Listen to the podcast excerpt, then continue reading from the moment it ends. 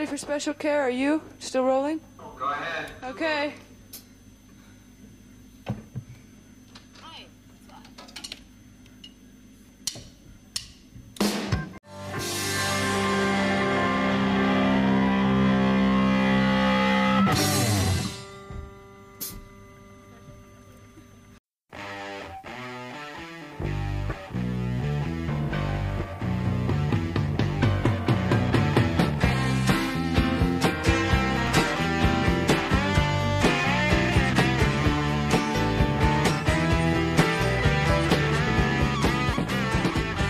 Olá você, tudo bem? Seja muito bem-vindo, muito bem-vinda a esse que é mais um episódio aqui do Repercuta Podcast, nosso espaço sobre bateria, música, percussão, arte, comportamento. A gente divide boas histórias aqui, sempre com episódios temáticos ou então com os nossos já tradicionais bate-papos.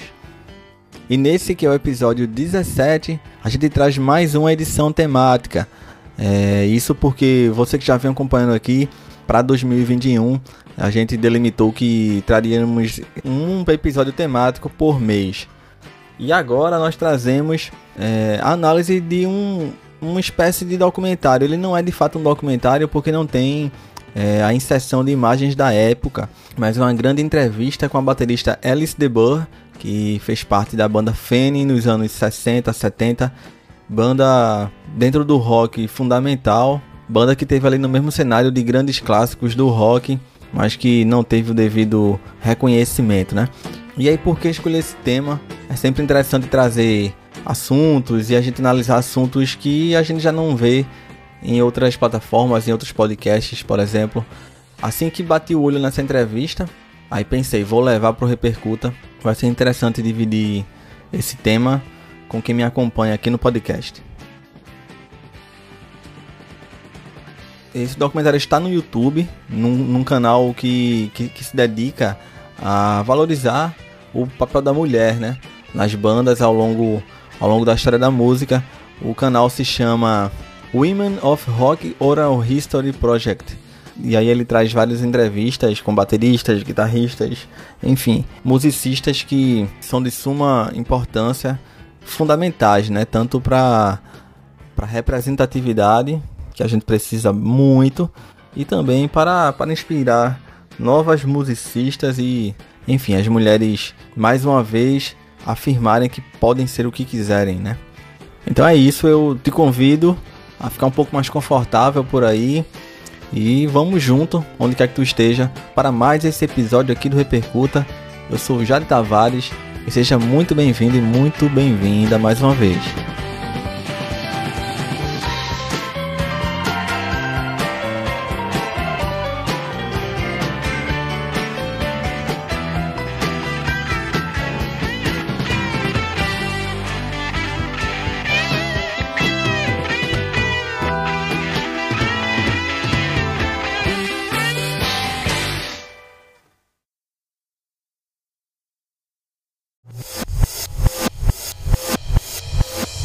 Repercuta.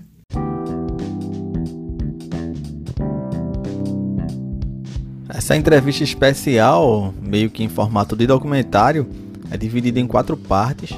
A primeira fala um pouco mais sobre a trajetória da Alice, uh, ainda, ainda nos tempos de escola. A segunda parte já trata um pouco do contato dela com, com, com bateria e com música de forma geral. Na terceira parte, nós temos é, o setor das colaborações, as bandas que ela tocou e tudo mais. E por último, a parte mais da repercussão e o, e o, legado da banda, como ela influenciou outras musicistas, né? De forma geral, como ela atuava dentro da cena dela. Mas antes de a gente entrar diretamente na trajetória da Alice, uh, é preciso também falar um pouco da, da banda Funny, né? Para contextualizar melhor onde a Alice DeBurr participou e onde ela é mais conhecida. Isso porque muitos grupos que foram formados no final dos anos 60, e não só no final, né? Desde o início dessa década, a figura da mulher ainda é um processo que está em, em curso, né? É, tem melhorado bastante e, e, e ainda tem muito para ser feito, mas durante os anos 60, nomes como a Janis Joplin, a banda Ronettes e, por exemplo, a Gladys Knight eram responsáveis meio que por carregar esse, é, é, essa figura da mulher que se afirmava como excelência, como, como, como artistas agressivas e, e, e de fibra, artistas expressivas e que não passavam despercebido, né? E aí é nesse cenário também que surge a Fene, que é uma, que é uma banda composta apenas por mulheres, da qual a Alice Debo participou, e uma das primeiras bandas totalmente femininas a alcançar o sucesso tanto comercial como de crítica. É, elas já, já surgiram no final dos anos 60, ali para o início dos 70, na cena de rock de Los Angeles. E como eu falei nessa época, nós já tínhamos a Janis, a Glade Knight, a Ronettes e quem veio depois, né? Elas acabaram por, por meio que se inserir a partir dessas portas que foram abertas pela, é, por essas artistas que eu já falei antes e também acabaram dando prosseguimento até que depois a gente sabe, né? De bandas como Runaways e a própria Joan Jett que surgiram já nos anos 70. Isso é claro sem a gente excluir as grandes voltas do soul, do blues e do country, por exemplo, que já estavam consagradas. Mas aí na mesma medida que a gente tinha os Stones, os Beatles e todos os outros astros do rock, na medida em que a Fanny logra êxito comercial, elas meio que passaram por um, por um momento de uma certa dualidade, porque ao mesmo tempo que elas se provavam ótimas musicistas, havia um pouco daquela coisa do fetiche por, pelo fato de ser mulher, então chamavam a atenção, era meio que um paradoxo porque o fato de serem uma banda composta por mulheres chamava mais atenção do público em geral, era uma vitrine, um chamariz para isso, mas ao mesmo tempo, grande parte desse público via também meio atravessado, né? Exatamente pelo fato de serem mulheres e acharem que, que não havia competência é, técnica, enfim, talento ali em si, né? A Fanny era formada pelas irmãs Julie Minton na guitarra e Jean Millington no baixo. Posteriormente, a tecladista Nicky Barkley entrou na banda. Dos vídeos que eu vi, do material que eu vi delas, uma integrante que entrou depois, mas que, mas que tem muita imponência assim, no, na forma de tocar.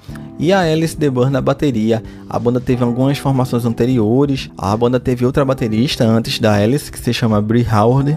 Inclusive, nesse próprio canal, é, nós também temos uma entrevista da Brie falando também da época dela na Fene e a trajetória dela musical, né? Se for do gosto de vocês, também a gente pode trazer um, um episódio falando especificamente da trajetória da Brie, outra figura importantíssima na bateria, é, na música, principalmente para as mulheres. E voltando para a formação da banda, vale lembrar que elas abriram para grandes nomes do rock, como a gente já vinha falando que elas que elas transitavam ali na mesma cena. Então, para ter ideia, elas, elas participaram tanto abrindo shows ou, ou fazendo colaborações com artistas como The Kinks, Procon Harum, Little Feat, Jet Troll e Rainbow Pie, para ficar nessas, né? Isso sem esquecer também da época em 71, quando a cantora Barbara Joan Streisand quis trazer um som mais rock para as apresentações e, e para o registro dela. E a Fene foi a banda escolhida para, para compor essa banda da Bárbara.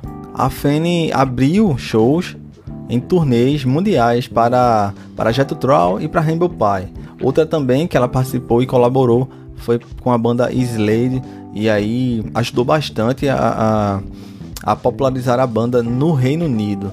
A própria Alice explica é, dando um, um, spoiler daqui pra frente, é, que na Inglaterra a banda era super conhecida, era tratada como astros do rock mesmo, e nos Estados Unidos quase ninguém conhecia a banda.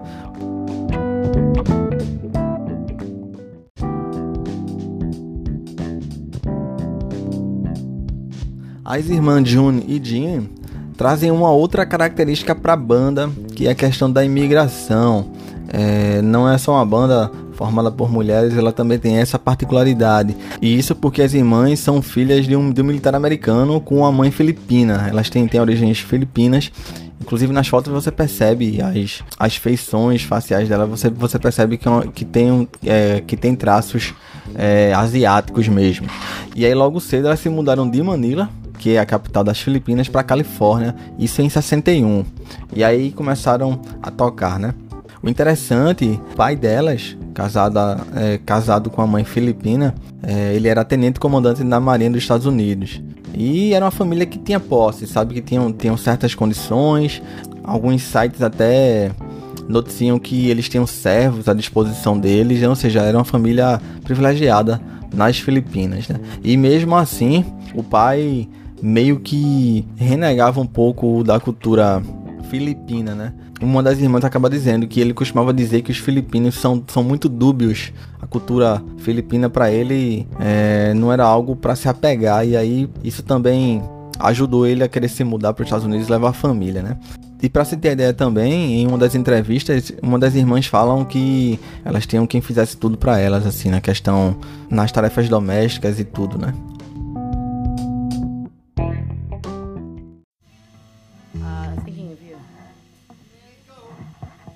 going to be a bit of a pause.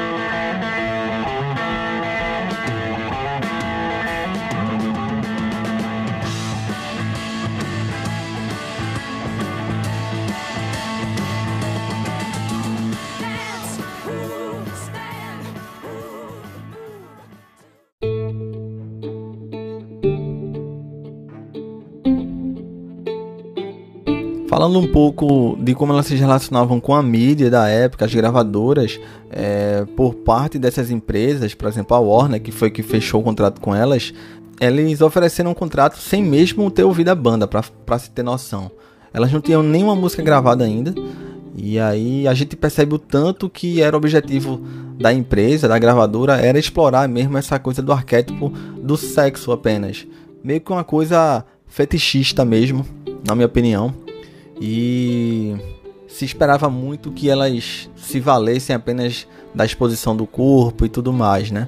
E o que não aconteceu, porque a banda se fazia muito bem ao vivo, pela competência técnica e musical, e logo isso foi deixado um pouco de lado porque viram que ela, elas tinham algo na bagagem de fato. Dessa forma, as habilidades musicais da banda acabaram suplantando todas essas pretensões de angariar fãs e atrair atenção de crítica e da mídia apenas pela exposição das figuras, né? E aí ouvindo parte da discografia da Fanny, eu não conhecia a banda. Ela, ela lembra algumas, algumas coisas que, eu, assim, que me vem na cabeça, algumas bandas que me fizeram lembrar. Sei lá, bandas como Ocus Focus, o próprio Led Zeppelin. E claro, em, é, muita, muita influência do hard rock, da psicodelia também e da música progressiva. Elas eram também influenciadas pelos Beatles, então as quatro cantavam. A gente vai falar um pouco mais disso mais na frente. E também incidia sobre a banda grande influência da Motown e do funk soul, né? De bandas mais pesadas desse gênero. Na época a gente também teve outras bandas que assinaram um contrato com gravadoras e que eram bandas formadas por mulheres como a Gold e The Gingerbreads, a Freud Sleeps e a Pleasure Seekers. Mas de fato foi a primeira banda que efetivamente lançou um disco, enfim, banda formada por mulheres, chegou a colocar músicas entre as 40 mais tocadas dos Estados Unidos, isso segundo a Billboard, né? E também a primeira banda feminina a dar as caras né, em, em gravações, como foi o exemplo que a gente já falou anteriormente. E falando um pouco da característica da banda, como eu já falei, as quatro cantavam, falando bem, bem superficialmente, mas é uma, uma mistura de Beatles com Led Zeppelin, assim, sabe? É, tem melodias bem construídas, tem uma dose de lirismo ali, mas também consegue ser denso, pesado e rústico o som da Fanny. A banda produziu bastante em pouco tempo de carreira. É, foi, foi, praticamente um álbum por ano, entre 1970 e 74. E aí lançaram cinco discos. O Fanny, auto-intitulado, em 1970, foi o, foi o debut do grupo. O, em, em 71, o álbum Shed It Ball. O Fanny Hill, em 72. Em 73, lançaram o Modest Pride. E por último, em 74, o Rock and Roll Survivors, último álbum da discografia da banda. E aí esse último disco, em 74, já não contou com a presença da June, que ainda em 73 saiu da banda, isso por conta de divergências. Ela já vinha sofrendo interferência criativa um dos carros-chefes nesse sentido foi a questão do figurino. Então havia muito, muita pressão para que elas usassem roupas mais descoladas e mais, mais desenhadas por grifes. E aí rolou esse ruído, porque havia a ideia de que a autenticidade é, pudesse ser colocada de lado é, em prol apenas da roupa e enfim, da imagem, né?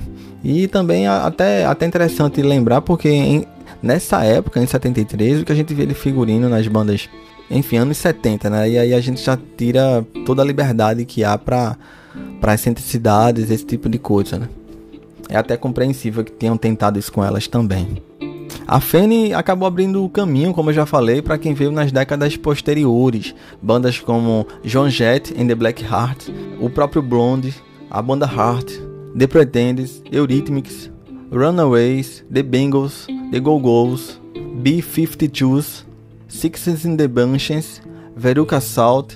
Nos anos 90, por exemplo, a Garbage, que eu amo o som da banda, é, na figura da Shirley Manson, e a banda do grunge L7, a Seven Year Beach, também é outro grupo que pôde atuar e se beneficiar um pouco do legado da Fanny. Hole é outra banda que que a gente não pode esquecer, Babies in Toyland a gente não pode esquecer, e outras bandas como Yeah Yeah Yes e Florence The Machine, a gente podia passar um dia falando aqui de bandas que, que hoje dão continuidade a esse legado e, e essa liberdade, essa, essa, esse rompimento de fato que a Fanny teve. Eu queria falar um pouco também sobre a própria origem do nome da banda. Fanny se escreve F-A-N-N-Y e significa vulva mas elas não usavam o nome no sentido sexual da coisa. É mais na ideia de ter um espírito feminino na, é, no grupo. É, a banda se chamava White Honey e foi rebatizada para Fanny. Achei, um nome forte, achei um nome bem, bem peculiar mesmo. E perfeito para elas, perfeito. E com o fim da banda, é, a maioria dos integrantes lançaram discos solo, colaboraram em gravações com outros, com outros artistas. A própria Alice, que é, que é a nossa protagonista desse episódio, foi, foi trabalhar é, na indústria musical. Primeiro saiu da área, foi trabalhar em lojas de comércio, a vida comum, por assim dizer, e aí depois voltou para trabalhar na mídia, né? É, agenciando bandas e fazendo essa parte de backstage. Fato esse que ela, inclusive, ela se orgulha bastante em uma das entrevistas que vi e ela pôde entender bastante como, como a banda era vista na época e, e também entender como funciona todo esse o showbiz, né? Em 2016, as irmãs Joan e Joan se juntaram com a, com a primeira baterista que eu falei no início desse episódio para revisitar algumas coisas e o fruto disso, dessa reunião, foi em 2018 que a banda reapareceu após 50 anos e lançou um álbum chamado Fanny Walk the Earth. Esse foi o primeiro álbum em 43 anos. A Brie Hard, ou Brie Darling, como chamam também, foi, foi a primeira baterista da banda e participou dessa reunião. A Alice, que é o nosso objeto desse episódio, ela já ela chega a explicar que toca em casa com bateria eletrônica, está satisfeita com isso e não quis mais se envolver com música como era antes, naquela época de turnês e grandes shows. Uma das causas para a saída da Brie Darling e a entrada da Alice foi que a primeira baterista ela, ela, ela deixou a banda depois que se casou e aí o marido dela é, a pediu para sair da banda. E aí, por conta disso, as, as próprias gravadoras não, não, não gostavam muito de contratar mulheres que tivessem um certo compromisso na vida pessoal mesmo. Fato esse que também acabou afastando a Alice. A gente vai falar daqui a pouquinho quando a gente entrar já na, na trajetória dela. O grupo intitulado White Honey, como eu falei, se separou logo antes da formação da Fanny em 69 e uma figura importante na trajetória da banda foi o produtor Richard Perry, que estava exatamente procurando por uma banda de rock feminina para poder agenciar. E aquele contrato que eu falei lá no início com a Warner, sem nem, nem ao menos ter uma música gravada, foi viabilizado exatamente pelo Richard. E é nesse período também que a tecladista Nick Barkley entra na banda.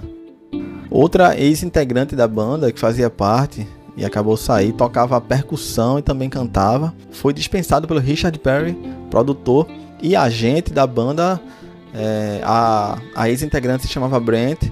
Tudo indica, pelo, pelo, que, pelo que eu encontrei, tudo indica que ela tenha sido retirada da banda exatamente porque pensavam, estavam ali meio que, meio que garimpando uma formação parecida com os Beatles, ou mais parecida com os Beatles possível.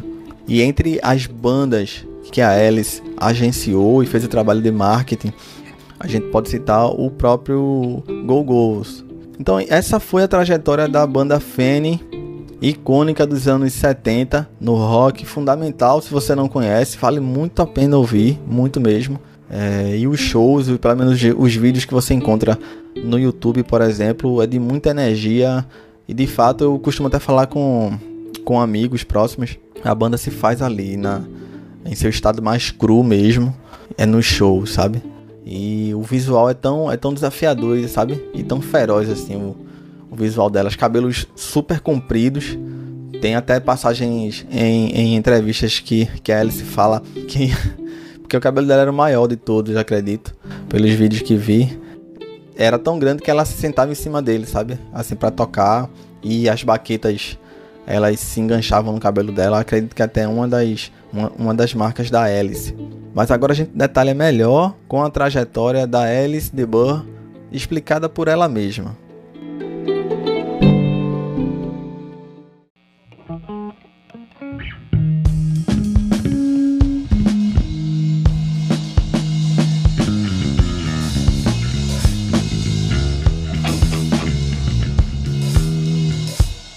Repercuta!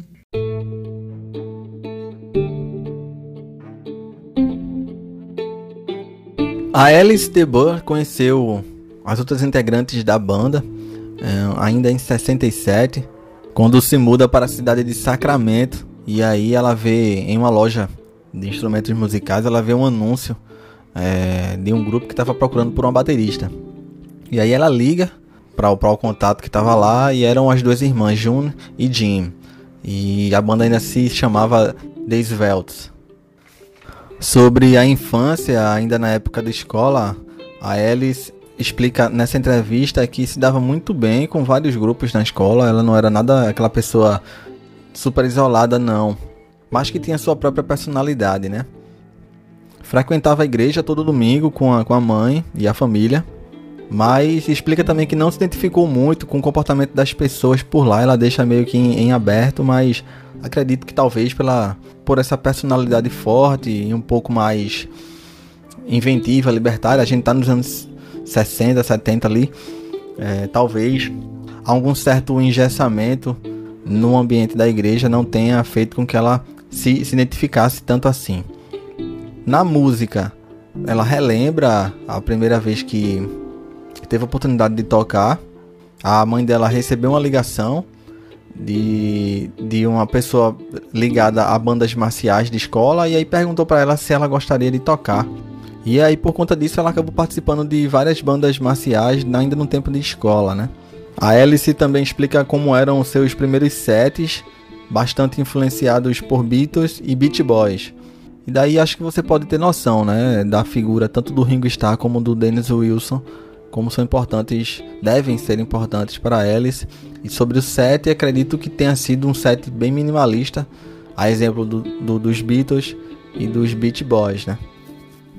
Dando prosseguimento à entrevista, a Alice acaba falando sobre um momento importante para ela na trajetória pessoal dela também, que foi a separação dos pais, que teve grande impacto na percepção da vida para ela, e, um, e foi um fato que ela teve que superar e que levou um certo tempo, segundo ela. E aí um ponto importante que é muito interessante de, de, de, destacar aqui também é que a Alice de Burr ela, ela é homossexual e aí ela cita é, a sua primeira experiência é, e foi com a empresária da banda que era mais velha do que ela inclusive. Ela também explica que por exemplo mesmo anos atrás como 67 por exemplo dentro do próprio movimento de libertação que permeou a contracultura e a cultura dos anos 60 mesmo nessa época, a homossexualidade era tratada como uma certa doença. Se você prestar atenção até hoje, infelizmente a gente evoluiu bastante, mas também tem muito a evoluir. Mas muitas pessoas tratavam essa questão como sendo algo patológico mesmo, algo a, a ser corrigido, digamos assim. Quando a gente sabe que pensamentos como esse é, é, apenas contribuem para é, para manutenção de privilégios, para manutenção do preconceito, né? Mas que a gente segue lutando contra. E aí, logo no, no início da banda, ela vivia em Mason City e vai para Califórnia, que foi onde a Fanny é, surgiu, é, enfim, começou as suas atividades, né? E aí acabou ficando um pouco mais distante da família, principalmente da mãe. E ela explica que se comunicavam através de cartas e esse contato era constante até o falecimento da mãe dela, que é, que é outro dado que eu procurei para além desse documentário e não encontrei. Mas independente disso, esse traço é importante esse dado porque mostra o contato dela com a mãe, a proximidade e como esse ambiente familiar incidia no comportamento dela. A Alice é uma pessoa família, tanto é que a gente vai ver mais na frente, depois que ela sai da banda também, vai morar junto com, com uma namorada. E ela, ela abre mão, inclusive, de continuar tocando em banda para poder ter uma, ter uma vida dois, uma vida é, de família tradicional, no sentido de, de viver junto e não estar tá na estrada o tempo inteiro, né?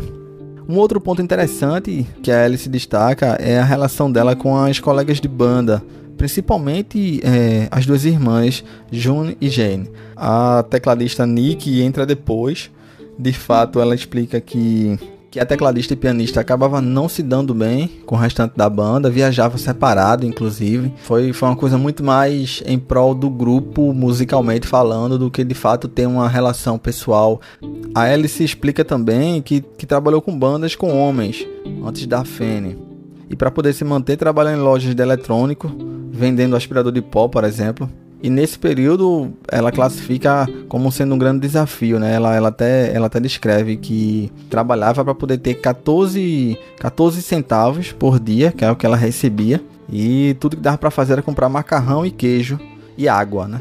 Para poder se manter trabalhando e, e vivendo na Califórnia. Isso é grande parte da dificuldade dela no início. Roy, Um, after this song, June's gonna have to stop because the chord. Well, she has to have a longer chord either for this one or the next one. Well, I don't care if we stop.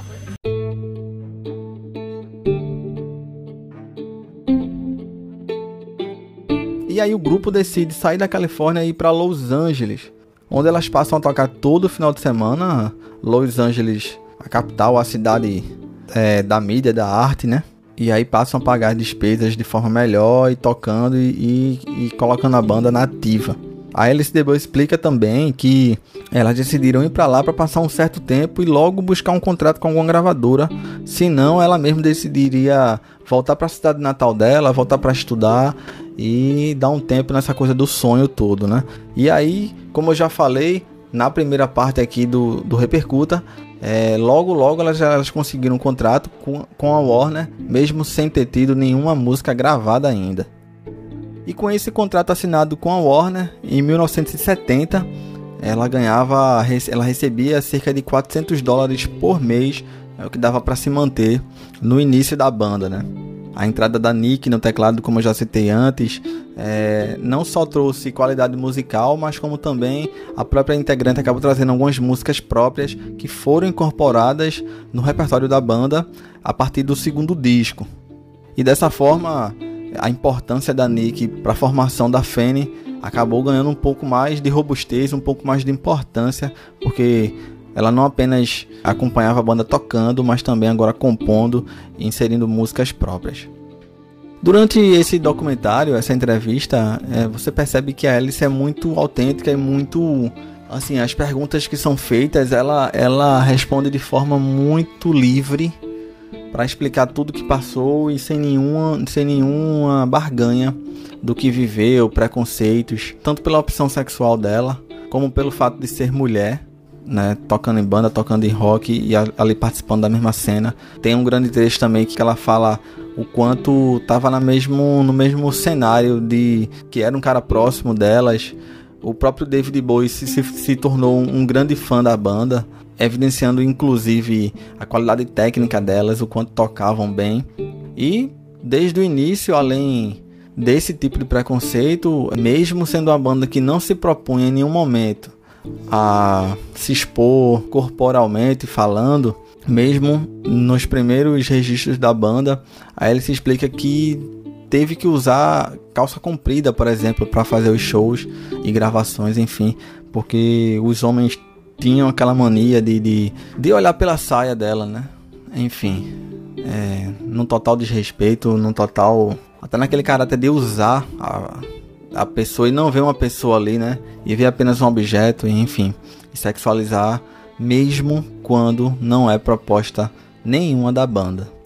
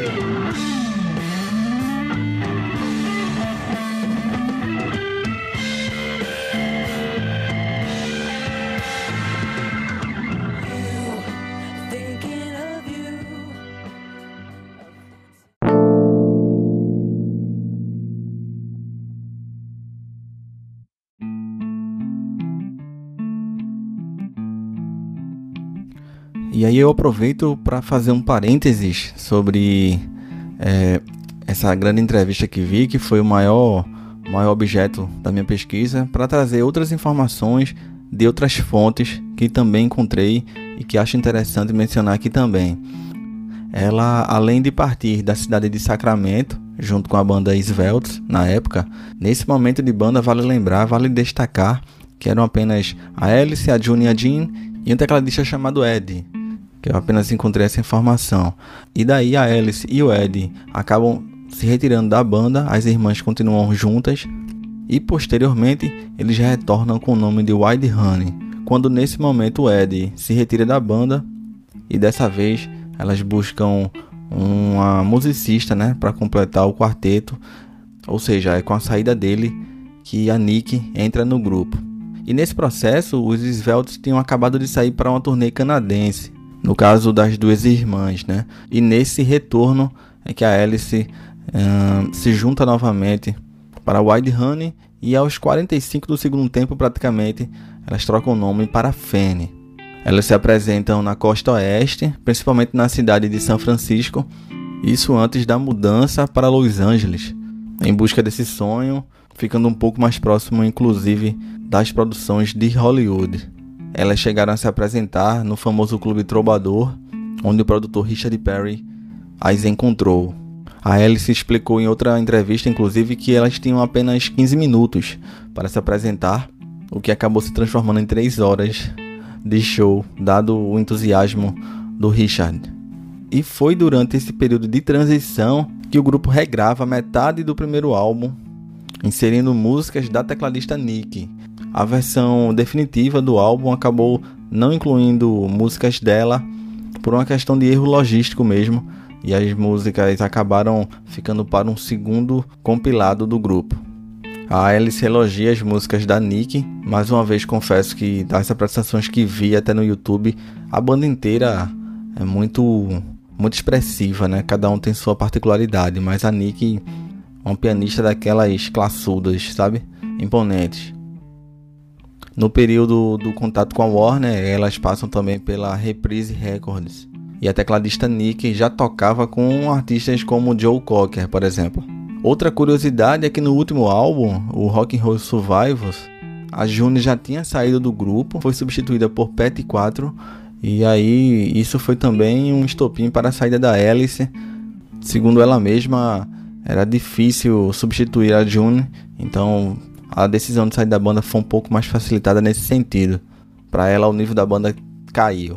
E esse processo de saída da banda da Alice, inclusive, passa pela questão amorosa, a questão pessoal. A sua namorada praticamente deu um ultimato, ou a banda ou ela. E por isso também foi mais um ingrediente para que Alice decidisse sair da banda, ainda mais depois da saída da June. E eu também queria trazer outros dados aqui, porque em 2002 a gravadora Rhino Records acabou relançando uma caixa com os primeiros trabalhos da Fene. Já em 2007 houve uma reunião do grupo para uma cerimônia chamada Women of Valor, ou Mulher de Valor. A Alice, que completou 71 anos em 2021, já chegou a falar um pouco sobre o seu estilo de tocar. Ela que já destacou que não curtia muito jazz e não era muito de fazer grandes solos de bateria. Era mais do rock mesmo. E dentre suas referências, além do Charlie Watts e do Ringo Starr, ela também lembra do Bob Harrison, que era da banda Procon Harum. Outro destaque que ela agradece bastante ao público da Inglaterra. Ela crê que se não fosse o feedback e a recepção das pessoas desse país para consumir a banda, elas teriam desistido. Já fazendo um, um, comparativo entre as épocas, a Alice já disse em entrevista que acredita que na época a banda era tratada como rock and roll, mas se surgisse nos dias de hoje, seriam englobadas no pop, falando em linhas gerais. Já sobre os processos de gravação modernos, ela, ela já declarou que não se familiarizou com os equipamentos mais modernos e que apesar de ter uma bateria eletrônica, ela usa muito mais pela praticidade da coisa. Para ela, nada substitui o analógico, onde você sente que realmente tem uma pessoa tocando ali de fato. Com o legado que incide em bandas como Slater Kinney e Bikini Kill, por exemplo, para acrescentar mais essas, a banda foi homenageada na Faculdade de Música de Berkeley, isso por ultrapassar as barreiras da música. Já sobre os movimentos sociais nos anos 70, como o próprio movimento feminista, a Alice já citou também em uma outra entrevista que esperavam delas que elas queimassem sutiãs, por exemplo, durante o movimento. Fato esse que elas declinaram, já que acreditavam que estar no palco tocando já era a maior forma de se fazer militância possível, e dessa forma provando do que as mulheres eram e são capazes.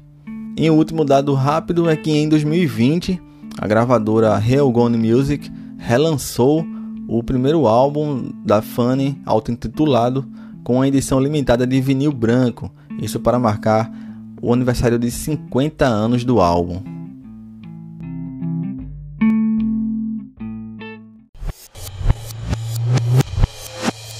repercuta.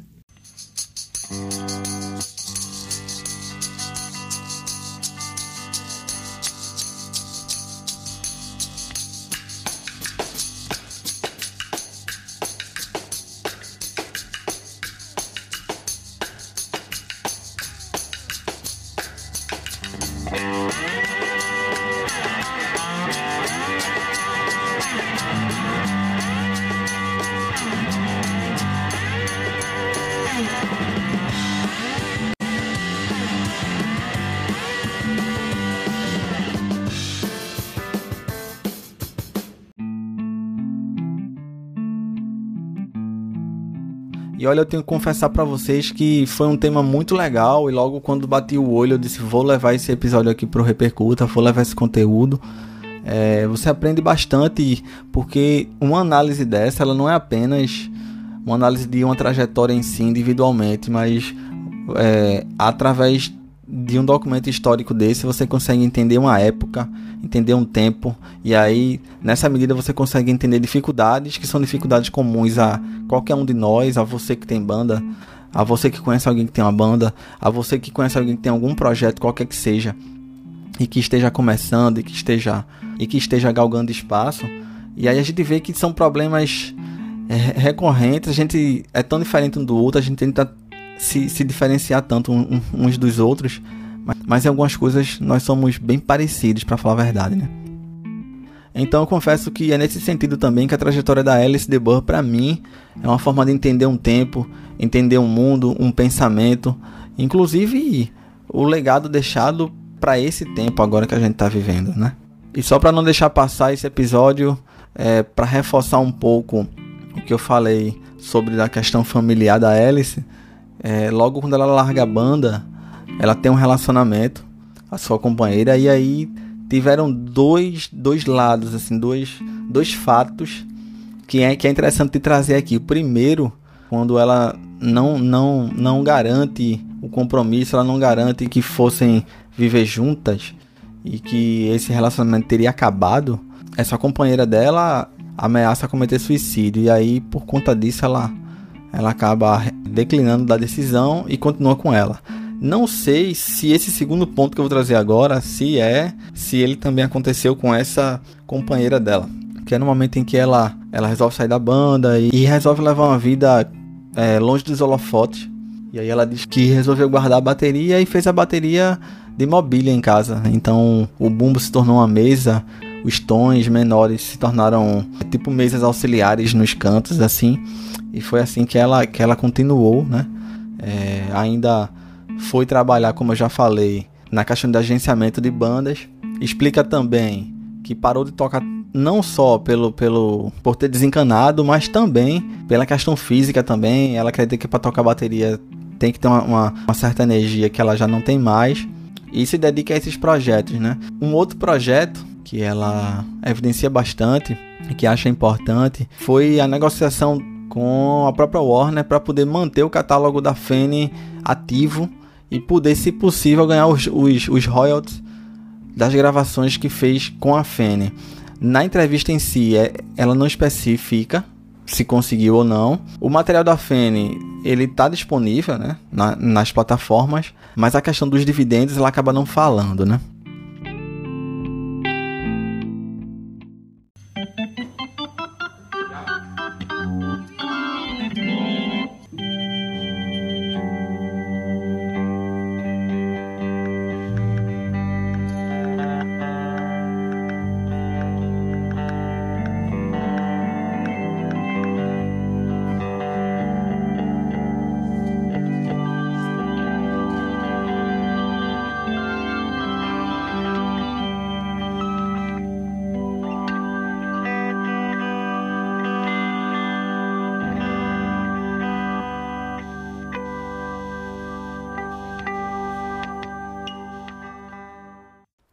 Então é isso, esse foi mais um episódio temático aqui do Repercuta. Espero que você tenha gostado. Espero que esse episódio aqui desse podcast possa é, ter aguçado a tua curiosidade para conhecer um pouco mais de perto é, a trajetória não só da Alice, mas que você possa buscar o som da banda para conhecer melhor e que isso possa também te inspirar, né? A pesquisar mais, a consumir e principalmente aprender com trajetórias que estão fora da grande mídia, de artistas que são invisibilizados. No caso da Alice de Burr, no, no caso da Fanny especificamente, a gente sabe muito bem que é uma coisa sexista mesmo, pelo fato de serem mulheres, estavam na mesma cena de grandes bandas clássicos aí do rock, mas que não têm o devido reconhecimento.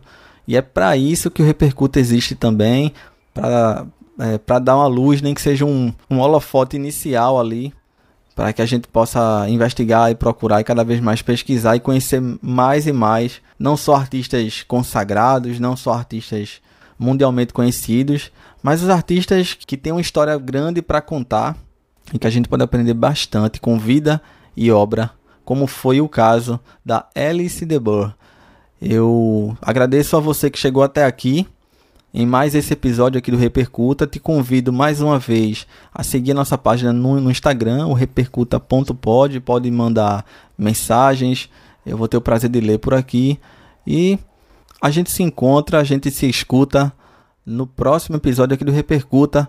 É bateria com metabolismo. Um forte abraço a todos vocês.